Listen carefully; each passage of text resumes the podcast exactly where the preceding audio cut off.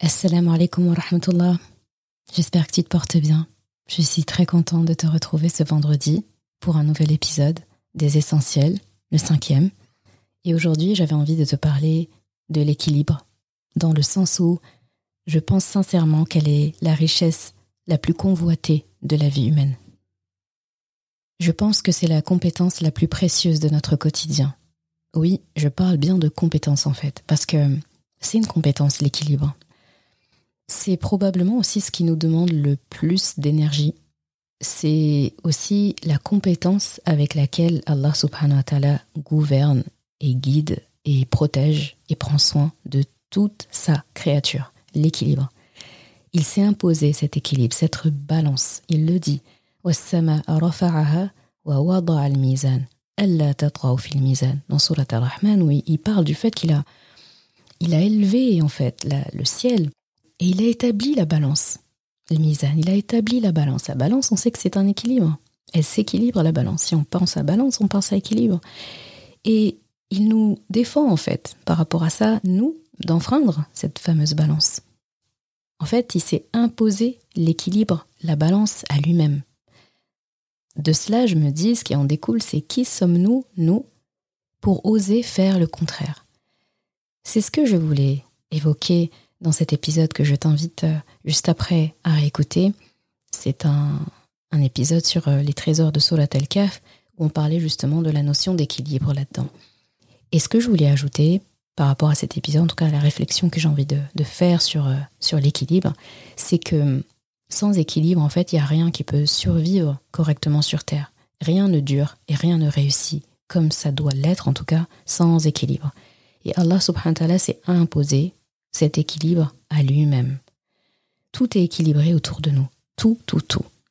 Et j'ai envie de me dire, finalement, nous, nous sommes les seuls êtres sur Terre et euh, les, derniers de la créature d'Allah à se dire, bah voilà, à, être un peu le, à faire tâche dans un tableau parfait où tout est équilibré et nous, on a les clés pour l'être, mais euh, non, c'est assez, euh, assez impressionnant comme, comme façon de se, comporter.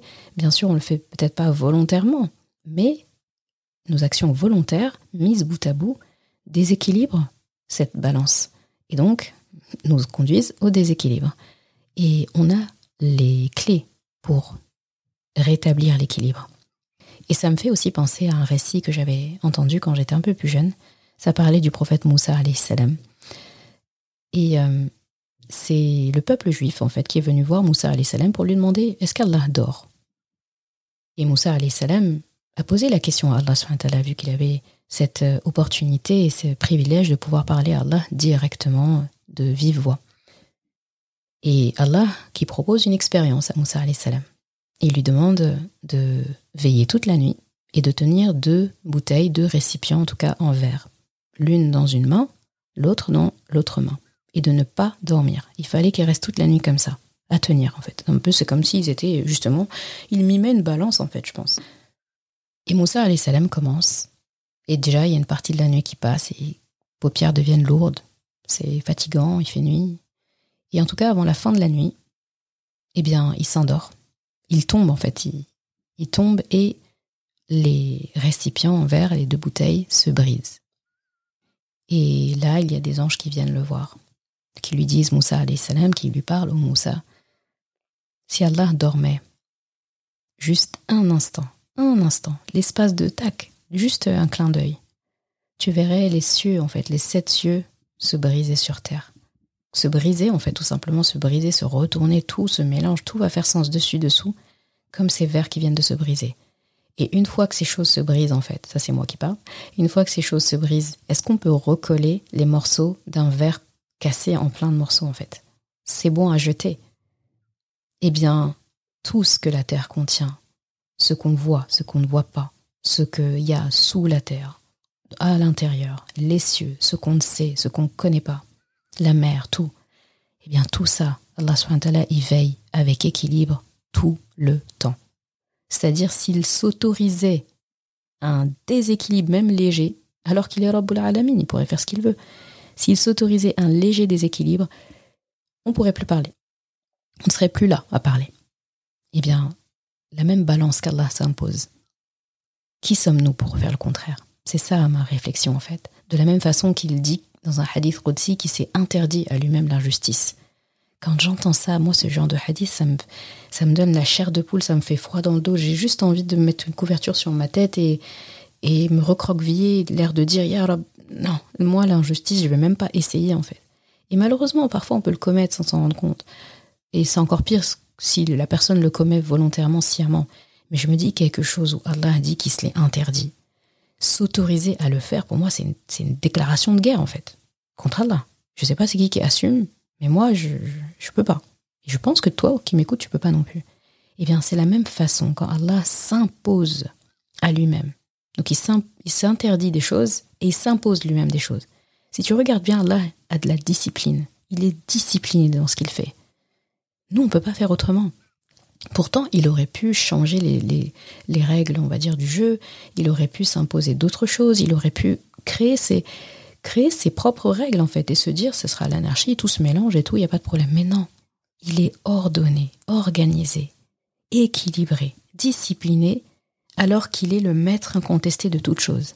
Ça veut dire, en fait, que vouloir réussir dans cette vie, vouloir atteindre le paradis tant espéré, comment c'est possible en faisant autrement que la formule d'Allah?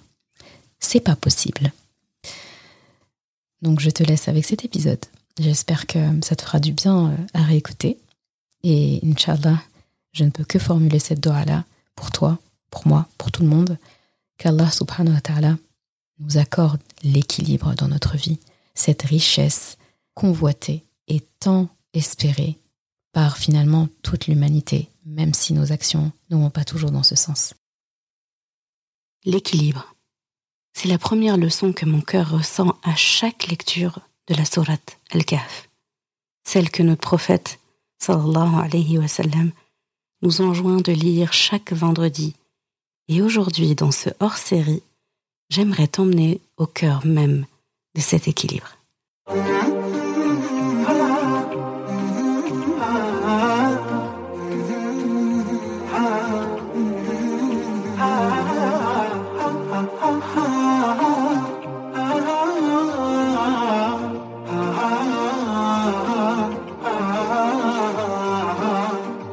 Bienvenue sur Coran de ton cœur, le podcast qui t'aide à reconnecter ton cœur à ton Coran. Je suis Zeynep et je suis passionnée par les deux médecines indispensables à toute vie sur Terre, celle de l'âme et celle du corps. Je suis donc enseignante de Coran et interne en médecine générale. Voilà plus de dix ans maintenant que j'enseigne aux femmes à lire, à apprendre, à comprendre et surtout à vivre leur Coran au quotidien en reconnectant leur cœur au Coran. Car oui, j'ai la ferme conviction qu'un cœur connecté au Coran est capable de redistribuer à tous les organes du corps l'amour pour Allah, l'envie de lui plaire et d'agir dans le bien. C'est pourquoi à travers ce podcast, je compte redonner chaque semaine un nouveau souffle à divers pans de ta vie au regard de ton Coran. Prends ce temps pour toi et belle écoute. Assalamu alaikum wa rahmatullah. Content de te retrouver pour cet épisode un peu hors du temps. C'est un hors-série que je ferai de temps à autre sur les trésors de Surat al-Kahf, une pierre centrale de notre Coran. D'après Abu Sa'id al-Khudri, anhu, notre prophète Muhammad sallallahu alayhi wa sallam a dit dans le sens Celui qui lit la Surat al-Kahf le jour du vendredi, il est éclairé par une lumière entre les deux vendredis. d'un vendredi à un autre vendredi. C'est euh, entre autres euh, une des beautés et un des bienfaits de Surat al-Kaf. Et justement, comme Aya qui a motivé l'épisode du jour, tu verras que c'est une Aya centrale dans Surat al-Kaf. وكذلك بعثناهم ليتساءلوا بينهم قال قائل منهم كم لبثتم قالوا لبثنا يوما أو بعض يوم قالوا ربكم أعلم بما لبثتم فابعثوا أحدكم بورقكم هذه إلى المدينة إلى المدينة فلينظر أيها أزكى طعاما فليأتكم برزق منه وليتلطف ولا يشعرن بكم أحدا Et c'est ainsi que nous les ressuscitâmes, afin qu'ils s'interrogent entre eux. L'un parmi eux dit Combien de temps avez-vous demeuré là Ils dirent Nous avons demeuré un jour ou une partie d'un jour. D'autres dirent Votre Seigneur sait mieux combien de temps vous y avez demeuré. Envoyez donc l'un de vous à la ville avec votre argent que voici, pour qu'il voie quel aliment est le plus pur et qu'il apporte de quoi vous nourrir. Qu'il agisse avec tact et qu'il ne donne l'éveil à personne sur vous. Tiré de Surat El-Kaf, Aya numéro 19. Cette Aya est vraiment centrale dans la sourate. Elle est centrale aussi dans le Coran pour une raison. C'est qu'elle contient le mot central du Coran. Que doit-on comprendre par le mot central, c'est-à-dire en termes de nombre de mots dans le Coran Eh bien, le mot qui désigne exactement le milieu du Coran est le mot wal qui se trouve dans cette ayah 19, vers la fin de la ayah 19. C'est ce mot sur lequel on va se concentrer et faire un peu l'arborescence euh, de ce qu'on souhaite aborder aujourd'hui, en d'autres termes, l'équilibre. Ce que ces compagnons, ces jeunes, ces gens de la caverne euh, disent, en l'occurrence cette personne en particulier lorsqu'elle parle, ce qu'elle dit à travers ce mot, à travers toutes ces phrases, à son compagnon qu'ils envoient justement à la ville pour chercher de la nourriture saine, halal, safe, eh bien c'est en gros n'éveille pas l'attention autour de toi, n'éveille pas l'attention sur toi et sois pertinent en même temps. Et je me dis quoi de mieux que de se replonger dans le contexte de ces ayats pour justement les savourer, les comprendre correctement.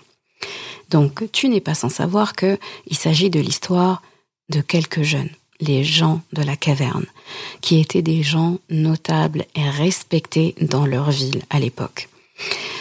Je te laisse faire tes propres recherches et regarder euh, à quelle époque euh, c'était à peu près euh, le contexte, la religion qui était en place à ce moment-là. Mais c'était des jeunes, entre 6, 7. Le Coran ne, dit, ne donne pas de, de chiffre exact du nombre. Et nous, nous n'allons pas non plus nous attarder là-dessus parce que c'est une information peu intéressante par rapport aux leçons, en tout cas, qu'Allah veut qu'on tire de ça. Donc ces jeunes étaient croyants. Ils croyaient en Allah dans un pays où la religion n'était pas monothéiste, c'était des polythéistes. Ils croyaient en des divinités. Jupiter, Saturne, Mars. En tout cas, ils croyaient aux constellations. Et c'est dans ce contexte, ce contexte-là, pardon, ce terrain hostile où ces jeunes ont avoué, lors d'un grand événement à la cour du roi de l'époque, ont avoué leur foi devant tout le monde. Donc c'était censé justement être un geste fort parce que quand des notables, des personnes responsables, respectées dans la ville avouent leur religion ou prennent une position, bah, ils emportent avec eux des gens. Donc ils ont avoué ce jour-là leur euh, leur euh, croyance et donc forcément se sont mis en danger et étaient recherchés dans la ville et Allah subhanahu wa ta'ala leur avait inspiré, leur avait insufflé de s'enfuir dans une caverne. C'est là-bas qu'Allah subhanahu wa ta'ala les a doucement endormis, les a fait rentrer dans un profond sommeil qui a duré 300 ans. 300 années pendant lesquelles Allah subhanahu wa ta'ala a pris soin d'eux, en les retournant tantôt à droite, tantôt à gauche, justement, pour qu'ils ne pour qu'ils pas le temps de se faire mal, de se faire euh, des escarres, pour que la lumière du soleil ne les dérange pas, parce qu'il y avait euh, une ouverture dans la, dans la caverne qui faisait que le soleil pouvait entrer. Et donc, euh, tantôt il se tournait à droite, tantôt il se tournait à gauche, tout en dormant en fait, pendant 300 ans. Donc, faut se dire qu'à l'extérieur, tout a évolué, les gens continuent de vivre, et voilà, personne ne savait ce ce, vraiment ce qu'ils étaient, euh, étaient devenus. Il y avait des légendes comme quoi ils se seraient enfuis, ils seraient allés là, etc. Bref, c'était, euh, ces gens-là étaient un, mystère. Ça faisait vraiment partie de l'histoire. C'était un mythe. Euh, voilà. On, on, on connaissait vaguement l'histoire de, de, ces, de ces 7, 6, 7 jeunes qui s'étaient enfuis, etc. Et donc, ils se réveillent après 300 ans, et forcément, ils ont un peu de courbature, ils ont faim surtout, ils ont faim. Donc la question, donc c'est Allah subhanahu qui est en train justement de, de, figer leur conversation en disant mais vous avez dormi combien de temps euh, ça, fait combien de temps qu'on est là? Et l'autre qui dit ah, je sais pas une journée. Et l'autre qui dit non non non c'est la moitié d'une journée c'est pas possible. Donc on comprend ici que ils n'ont pas la notion du temps. Et Allah subhanahu mime une scène assez euh, réaliste en vrai parce que des fois quand on est fatigué on revient d'un voyage il y a un peu le jet lag euh, le décalage horaire on est un peu fatigué on dort. Il y a des fois on va se réveiller on sait pas on a l'impression qu'on a dormi toute la journée. Et d'un autre côté on peut avoir l'impression d'autres fois qu'on a dormi très peu alors qu'on a dormi des heures. Que nous qui sommes extérieurs à la scène on, a envie de leur dire et eh, vous dormi un peu plus longtemps les gens là. Et, euh, et en fait euh, Allah est en train de, de, mimer leur conversation. Il y en a un qui coupe court la conversation en disant D'accord, euh, peu importe qu'on ait dormi la moitié ou toute la journée, même ça s'est reproduit. C'est Allah qui sait combien de temps on a dormi? Faut manger.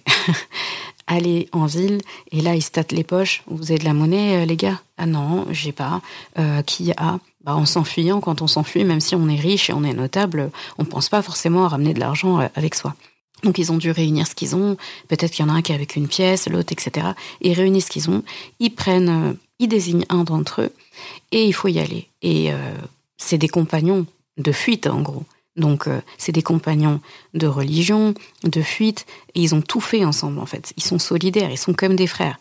Et donc ils vont pas laisser partir leurs camarades sans lui donner des recommandations. Et rappelez-vous, pour eux, à l'extérieur, ils ont laissé le roi qui les recherche, les soldats qui les recherchent, leurs parents, leurs familles qui doivent s'inquiéter pour eux. Euh, ils ont laissé tout ça en fait. Donc, mais il faut manger. Donc il faut se cacher, il faut se. Donc ils ont dû mettre une cape, quelque chose. En tout cas, il faut se faire discret et il faut y aller, sachant que ce sont des gens connus dans la ville. Ils ne laissent pas leurs compagnons partir comme ça. Ils lui donnent des recommandations. Et ces recommandations-là, dedans, il y a donc sois vigilant. Et dans ces recommandations, il y a le fait de rechercher de la nourriture saine. Donc ils sont croyants. Donc ils ne mangent pas la même chose que les gens de la ville. C'est-à-dire qu'ils mangent de la nourriture halal. Donc il faut chercher quelque chose de halal. Donc pas de vin, pas quelque chose où il y a de l'alcool, pas quelque chose où il y a telle ou telle viande, pas de porc, etc. Un peu comme nous, si on allait dans un pays non musulman pour manger en vacances, eh bien on fait attention à la nourriture. Là c'est pareil. Donc cherche quelque chose de, de sain, de halal pour nous. Et là, le fameux euh, mot la fameuse recommandation et sois vigilant. Pas seulement sois vigilant. Dans waliyatalattaf, il y a latafa. Latafa, c'est la douceur, la subtilité, le tact, la gentillesse. Il y a vraiment toute euh, une connotation, il y a tout un sens autour de la douce vigilance à l'intérieur de ce mot. Donc fais attention, sois sur tes gardes, et soit en même temps gentil. Une double action qui est donnée. Donc on, dans ce mot, on sent déjà qu'il y a un équilibre à faire entre vigilance et douceur, entre prudence et gentillesse. Les deux doivent apparaître dans le tableau, mais l'un ne doit pas prendre le dessus sur l'autre. Lorsqu'on est trop vigilant, trop prudent, on laisse passer des opportunités et des fois on peut être euh, méchant, on peut être justement trop craintif, on peut commettre une injustice en l'étant trop, parce qu'on est trop focalisé sur cette peur de mal faire. Lorsqu'on est trop gentil, inutile de te dire ce que ça peut donner aussi des fois comme euh, mauvaise chose. Et mm, dans tout ça, il dit qu'il faut faire toute cette vigilance, toute cette gentillesse, afin de ne pas se faire prendre. L'objectif, c'est d'aller chercher de la nourriture saine, une boisson saine, faire attention en étant quand même correct parce que ils ont quand même l'étendard de, de cette religion, de leur croyance en Allah et il faut revenir sain et sauf, ne pas éveiller des soupçons pour pouvoir revenir et tenir sur la durée. Donc ces jeunes-là n'ont pas vraiment euh, de plan d'avenir, ils savent pas ce qui va se passer, mais ils, ils sont en fuite en tout cas, c'est sûr, et ils doivent survivre. Donc rien que dans ça, ils se laissent pas mourir de faim, ils, ils restent pas entérinés dans leur, euh, dans leur caverne, ils agissent malgré tout. Ça aussi, c'est une grande leçon. Et là, je me dis, quoi de mieux pour faire euh, revivre ces ayats, parce que c'est ce qu'on est censé faire hein, en lisant le Qur'an, les faire revivre, eh bien quoi de mieux que de se plonger dans l'histoire de ces ayats-là en se mettant dans la peau de ces jeunes. D'accord? Et là, je vais te laisser imaginer, j'ai l'impression qu'on va, qu'on va jouer une pièce de théâtre. Là, je vais te laisser te mettre dans la peau d'une boutiquière ou d'une boulangère à notre époque à nous, aujourd'hui, là en 2023, au moment où cet épisode est, enregistré. Là en 2023, tu tiens une boutique d'alimentation générale ou une boulangerie et tu vois ce jeune de la caverne qui descend, euh, allez, on va dire de la montagne, euh, qui descend des Vosges, du Jura, Massif central. Pense à une chaîne de montagnes si tu habites à la montagne, à côté d'une montagne. Euh, et cette personne, elle était là-bas pendant 300 ans. Et elle arrive dans ta boutique. Elle, est, elle a une cape sur elle, quelque chose. Nous, ce serait une capuche. Lui a une cape. C'est un homme. Il arrive et il, il veut de la nourriture. Donc imagine, pour que je fais tout ça vraiment pour que tu te rends compte que euh, parce que là, on lit, on se dit 300 ans. On se rend pas compte en fait, parce que nous, euh, déjà à l'époque de, des gens de la caverne, c'était il y a très longtemps. Et donc en fait, on nous dit c'est 300 ans avant. Pour nous, tout c'est dans le même sac en fait. On fait pas trop de différence nous entre euh, si on te dit c'est quoi trop la différence entre entre l'année 1100 et l'année 1400 on met ça dans le même sac. C'était il y a longtemps, c'est tout. C'est pas mon époque, c'est pas mon langage, c'est pas pareil. Eh bien, pour que tu te rends compte, là, on va mimer 2023 et la personne que tu viens, que tu vois arriver dans ta boutique, elle se pense en 1723. Donc il y a 300 ans. Là, ça devient intéressant. Donc imagine, pour cette personne, c'est la monnaie d'il y a 300 ans. D'accord? C'était le louis d'or il y a 300 ans. Euh, donc un louis d'or faisait 6,5 grammes d'or. Donc c'était de l'or déjà. C'est pas comme nos pièces d'euros là qui n'ont aucune valeur du tout, du tout. Là, ils avaient de l'or, ils avaient de l'argent. Donc euh, c'est l'équivalent pour cette pièce d'or aujourd'hui de 365 euros. Donc ce n'est pas rien, d'accord? Euh, Cette personne-là, pour que tu te mettes en contexte, elle est en 1723 donc à cette époque-là, donc euh, euh, le roi Louis XIV est mort il y a huit ans. Euh, là, en ce moment, c'est la régence de Philippe, le duc d'Orléans, d'accord, qui est le régent de Louis XV. Donc, les femmes, par exemple, à cette époque, elles portent des robes volantes, battantes. Les gens, y compris les hommes, portent des perruques, des souliers, des collants. Donc, rien à voir. On est dans le siècle des Lumières. Voilà, là, c'est le contexte.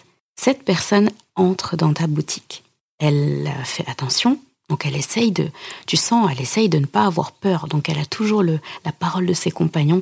Donc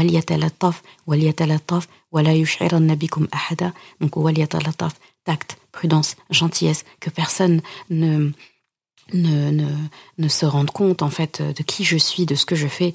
Et dis-toi que cette personne, depuis sa montagne là des Vosges, elle est descendue jusqu'ici et elle-même n'a pas reconnu le trajet il y a des bâtiments, il y a des voitures, il y a ça. Donc déjà, elle arrive, elle a de quoi avoir peur. C'est pas évident. Elle arrive dans un terrain qu'elle ne reconnaît pas. Elle arrive tant bien que mal à arriver dans ta boutique, donc elle est déjà pas très à l'aise du tout. Mais tu, tu sens qu'en fait, il est en train de faire un effort de quelque chose. Et il essaye de te dire quelque chose. Et c'est quelqu'un de notable, donc il s'exprime bien, il parle correctement, c'est un gentleman, il est poli, il essaye d'être d'être gentil, d'être cordial, et il se rappelle, mes compagnons, on va à faim, il faut manger, il faut du pain, il faut quelque chose. Et elle entre, cette personne entre dans ta boutique. J'essaye de, de, te, comment dire, de te faire imaginer ce qu'elle aurait pu te dire comme langage. On, se rappelle qu'on est en 1723 pour cette personne dans sa tête. Donc elle, elle, entre dans ta boutique et elle te dit, euh, ça va être dur de ne pas sourire, de pas rigoler.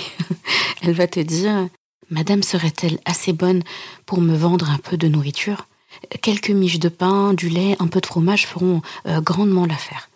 Et là, tu regardes la personne, tu t'es dit, pourquoi il parle comme ça? Pourquoi il est habillé comme ça? Qu'est-ce qui se passe? C'est le carnaval aujourd'hui. Et là, tu lui dis, oui, il y a du pain, il y a ça. Enfin, toi, tu es plus concentré sur ce qu'elle est en train de te dire, son accoutrement, tout. Tu essayes toi aussi de, tu essayes toi aussi de faire Waliyat et d'être, euh, D'accord, je vais pas le vexer et tout ça, mais je sais pas d'où il sort, mais c'est pas grave. Aujourd'hui, apparemment, la mode évolue. euh, voilà, cette personne est habillée comme Louis XIV, mais c'est pas grave. on, va, on va faire attention. Et cette personne, elle aussi, elle ne sait pas trop. Pour elle, elle n'est pas le problème. C'est- elle ne sait pas trop ce qui se passe. Et là, elle vous dit, euh, Euh, en fait, par contre, je, je n'ai qu'un louis euh, à vous offrir, qu'un louis d'or à vous offrir, mais me céderiez-vous cette nourriture malgré tout? Je, n'oublierai point ce geste et vous retrouvez votre récompense auprès de mon Seigneur un jour nommé. Soyez heureuse et bénie pour ce geste. Et là, tu te dis, ok, d'accord. Et puis, la personne te tend son louis d'or. hein. Et toi, tu vois de l'or. Et tu vois euh, Louis euh, XIV sur cette pièce. Et puis, ça te paraît euh, ancien en même temps. Et donc, tu te dis, bah. euh, Et là, tous les cas de figure peuvent se présenter. En tout cas, ce qui est sûr, c'est que à ce moment-là, tu ne t'occupes pas du pain qu'il a demandé, du lait ou du fromage. C'est pas ça la question. Ça, tu l'as en rayon. Tu te dis juste plein de choses. Qui est cet homme? Qu'est-ce qu'il veut? Pourquoi il parle comme ça? Pourquoi il est habillé comme ça? Qu'est-ce qu'il fait avec ce louis d'or? Pourquoi il me donne de l'or pour du pain? Euh, c'est- euh, Voilà. Si tu as un peu de connaissance en histoire, tu te dis oula, y a c'est une pièce de telle année ou telle année. Si tu es quelqu'un qui aime euh, voilà, qui aime les belles pièces de monnaie ou qui euh, qui, qui, s'y connaît un minimum dans l'or, tu te dis euh, là, il y a 365 euros dans le creux de sa main. Et si, euh, si tu aimes l'histoire, les aventures, tu vas lui poser des questions, tu vas essayer de comprendre, mais qu'est-ce que vous faites Vous êtes un passionné de, l'époque de Louis XIV, qu'est-ce qui se passe Euh, Si tu es quelqu'un qui aime la simplicité du langage, qui a, voilà, ben tu dois être assez inconfortable de le voir parler comme ça. Mais monsieur, c'est bon, enfin, je suis que madame une telle ou un tel, vous n'avez pas besoin de, parler comme ça. Et si tu es de nature méfiante ou un truc comme ça, tu vas dire, Hmm, j'aurais peut-être appelé, soit j'appelle euh, personne du coin, j'appelle, euh, pour les plus sceptiques, ils auraient déjà appelé la police, je sais pas quoi, ou monsieur, écoutez, je veux pas de problème, prenez votre pièce et ressortez. Enfin, tout peut arriver. En fait, il y a autant de scénarios que de personnalités. Toi qui écoutes l'épisode en ce moment et qui est en train de t'imaginer cette scène, parce qu'on joue une pièce de théâtre depuis tout à l'heure au cas où tu n'avais pas remarqué, eh bien, tu dois te dire, euh, en fonction de ta personnalité, de ton ressenti, de voilà, de tes émotions, de comment tu vois les choses, de ton niveau de culture générale, historique et tout ça, de ton goût pour l'histoire, de ton voilà, en fonction de tout ça, tu as un sentiment différent de moi, de quelqu'un d'autre. Mais en tout cas, ce qui est sûr, c'est qu'à ce moment-là, le pain ne t'intéresse pas, le reste ne t'intéresse pas, tu te dis qu'est-ce qui se passe? D'accord? J'ai fait exprès de rester un peu longuement sur ça parce que c'est important quand on lit des ayats de, de se plonger dedans. Et pas seulement de se dire ah oui euh, oui c'est finalement il s'est fait attraper bien sûr hein, dans la vraie histoire il s'est fait attraper. Euh, il a éveillé les soupçons. De toute façon c'était c'était prévu. C'était le plan d'Allah que ça éveille les soupçons et qu'il soit euh, attrapé et que justement l'histoire de ces jeunes de la caverne soit un signe pour les gens. Parce que les, ces personnes de l'époque donc 300 ans après, quand ils, ont, ils se sont réveillés, et ben le contexte était complètement différent. Toute la ville, tout le pays était devenu croyant. Mais ces gens-là avaient un problème de, dans leur croyance, c'est que ils avaient beaucoup de mal à croire en la vie après la mort, à croire en la résurrection, à croire à une deuxième vie. Ils étaient éprouvés par ça. Donc le fait de voir ces jeunes de la caverne renaître, euh, se réveiller après 300 ans, et ils ont d'histoires de, de ces jeunes-là. C'était des personnes qui étaient considérées comme des saints. Ils ont fui pour leur croyance en Allah. Et 300 ans plus tard, la croyance en Allah s'est installée. Et donc, l'éveil de ces personnes-là, des gens de la caverne, était une réponse au questionnement des gens chez qui ils se sont réveillés. Et pour les gens de la caverne, tout ce qui leur est arrivé, le fait de trouver ces gens croyants, était une réponse à une question qu'ils se sont posées avant de s'endormir. Comment Allah subhanahu va faire que ce pays de mécréants-là va devenir un jour des croyants?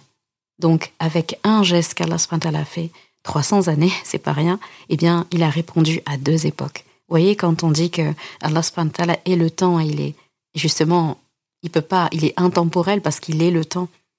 Avec une, un événement, il a répondu à deux époques espacées de 300 ans. C'est assez impressionnant. Donc c'est comme si toi, là, tout de suite, tu vois cette personne arriver et après tu apprends que elle était née il y a 300 ans, elle est toujours en vie, etc. Et, toi-même, tu te disais, euh, comment ça va se passer quand on va mourir, on va ressusciter, etc. Et là, tu vois la personne arriver et tu te dis, mais Allah qui est capable de faire ça, bien sûr qu'il est capable de nous ressusciter. Et cette personne, lorsqu'elle est partie, euh, bah voilà, Louis XIV, l'islam, croyance en Allah, euh, voilà, c'était des chrétiens, mais disons que la pratique de l'islam leur était euh, étrangère. Donc admettons que toi, cette personne avait fui justement parce que sous Louis XIV, eh bien, elle était recherchée parce qu'elle a dit je crois en Allah, je crois pas en, vos divinités, au Fils, au Saint-Esprit, etc., à la Trinité, et elle risque d'être emprisonnée pour ça. Et cette personne euh, revient dans un contexte où tout le monde est croyant. Bon, Amine, on est en France, tout le monde n'est pas croyant, mais Amine. Et donc euh, cette personne revient et tout le monde est croyant, il y a des mosquées partout, il y a ça, il s'est dit, mais Allah Akbar. D'accord, Allah est grand, effectivement, Allah est capable de ça. Et il revient et tout est fait.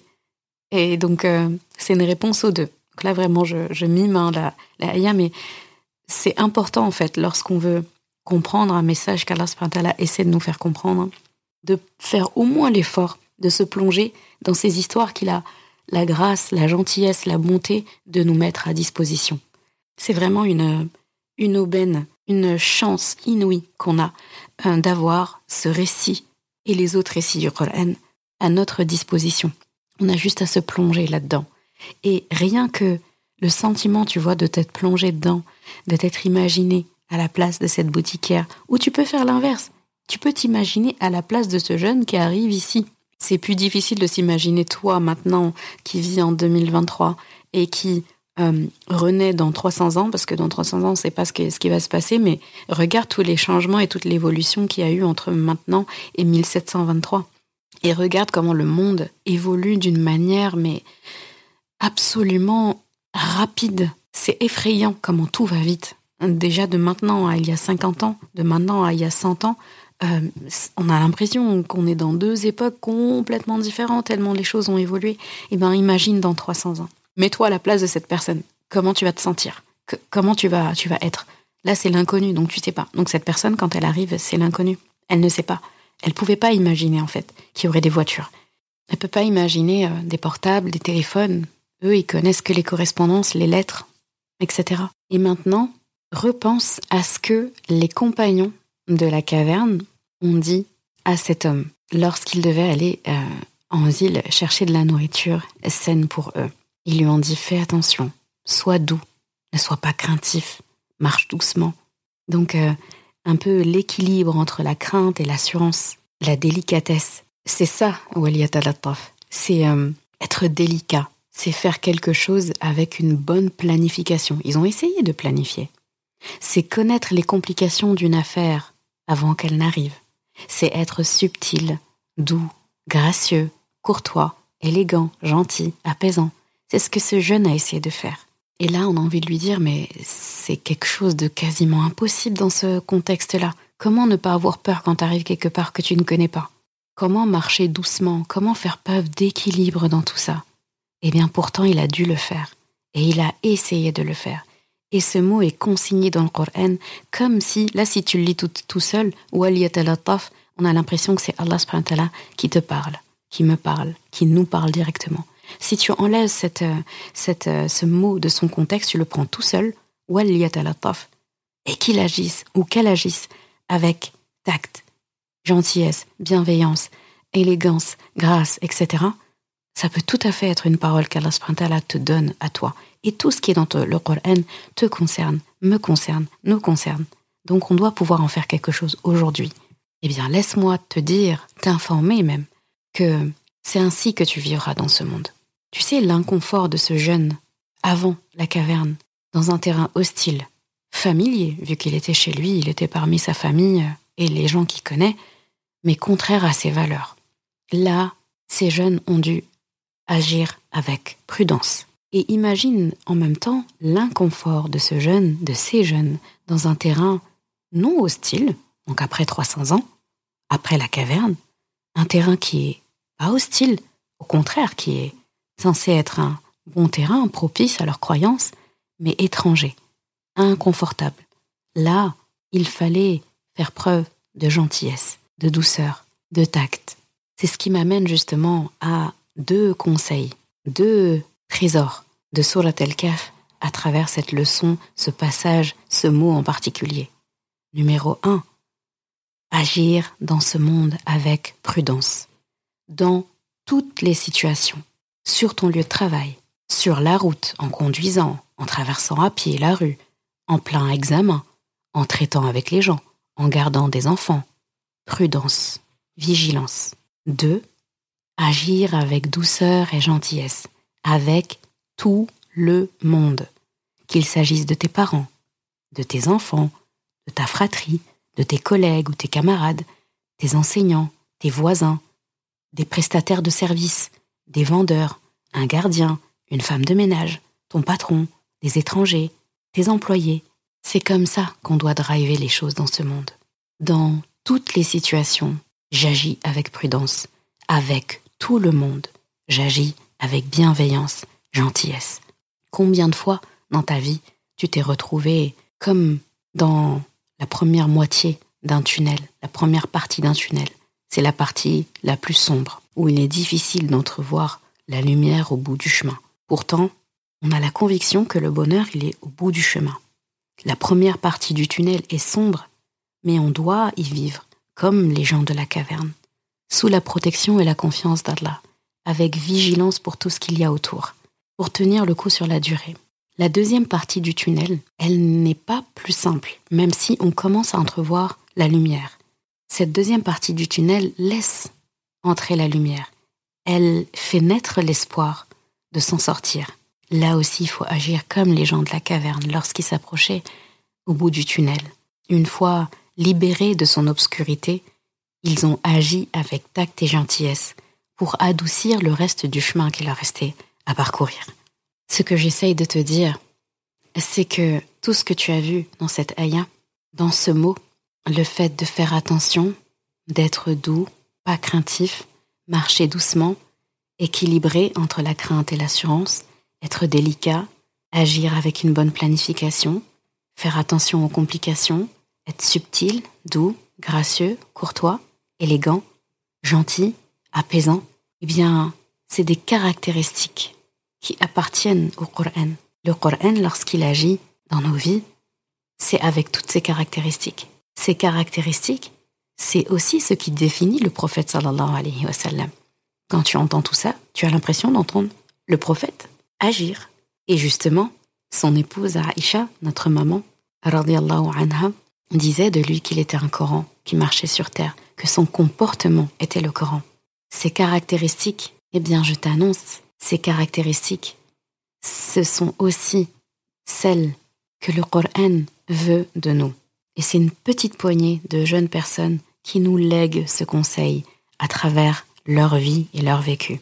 L'équilibre que je vois dans la vie, il est dans ce mot, il est dans ce passage. Tu sais, la gentillesse et la douceur ont toujours fasciné et attendri euh, les cœurs des êtres humains. La prudence n'a jamais été regrettée par un être humain. On ne retiendra pas vraiment de quelqu'un euh, le nombre de ses voyages, le nombre de ses diplômes, le montant de sa fortune ou les marques de ses vêtements, de ses cosmétiques. Mais on retiendra toujours la gentillesse et la douceur de quelqu'un. On retiendra toujours le tact, la prudence, le calme, le côté posé de quelqu'un qui agit avec gentillesse. L'équilibre, c'est ce qu'on doit atteindre dans cette vie. Quand il y a perte d'équilibre, c'est là où il y a le malheur. Lorsqu'il y a une perte d'équilibre, c'est là que la maladie arrive. C'est là que la tristesse s'installe. C'est là que les querelles et les désaccords sont là. C'est là que les injustices sont commises. Lorsque tu as une journée équilibrée, une vie équilibrée, des habitudes équilibrées, c'est le moment où tu te sens le mieux. Analyse dans ta vie. Une journée, un moment où tu t'es dit je suis heureuse, je suis bien, je me sens bien. À chaque fois, il y avait un équilibre. Une journée où on est équilibré, c'est une journée où on a eu le temps de faire un peu de tout. Un peu de nos devoirs, un peu de nos loisirs, un peu de repos, un peu de travail, un peu de temps seul, un peu de temps avec ceux qu'on aime. On a mangé de ce qu'on aimait et on a pris le temps de digérer. On a été un peu dehors, on a été dedans. C'est cet équilibre qui nous fait du bien. L'équilibre, c'est le bonheur. L'équilibre, c'est ce qu'Allah subhanahu wa ta'ala veut de nous. C'est dans cet équilibre qu'on adorera le mieux Allah subhanahu wa ta'ala. Et l'équilibre, c'est quelque chose de progressif. C'est comme un arbre en fait. Ça ne pousse pas en une nuit. Il faut cultiver cette attitude. C'est un équilibre. Et l'équilibre prend une vie entière pour se cultiver. Et j'ai un petit secret pour toi à ce sujet. L'invocation que je fais systématiquement pour les gens que j'aime, c'est l'équilibre. Je demande à Allah de leur accorder l'équilibre. Il ne se passe pas un jour sans que je ne demande pour toi l'équilibre. C'est la meilleure invocation que je pense pouvoir faire pour toi. La meilleure invocation que j'aime faire dans ton dos, en ton absence. Équilibre pour toi, équilibre pour moi, égal équilibre. Qu'Allah subhanahu wa ta'ala nous accorde l'équilibre dans nos vies, l'équilibre dans nos agissements, le tact, la bienveillance, la prudence, la douceur, la gentillesse, comme il nous l'enjoint dans ce mot, Waliyat al Amin. À un prochain hors-série, Inch'Allah, sur les trésors d'El-Kaf.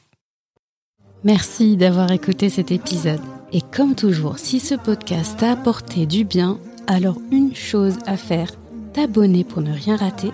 Et si il te semble pouvoir être utile à d'autres personnes, sens-toi libre de le partager et même de laisser un commentaire et la note de ton choix sur ta plateforme d'écoute préférée. Ce sera une belle manière de me faire savoir que ce podcast doit continuer et être écouté par le plus grand nombre. Je confie à Allah subhanahu wa ta'ala le soin de préserver ta foi, ton honneur et ton cœur. Je te laisse à présent passer un bon moment avec ton Coran et je te dis à vendredi prochain pour un nouvel épisode. Assalamu alaikum wa rahmatullah.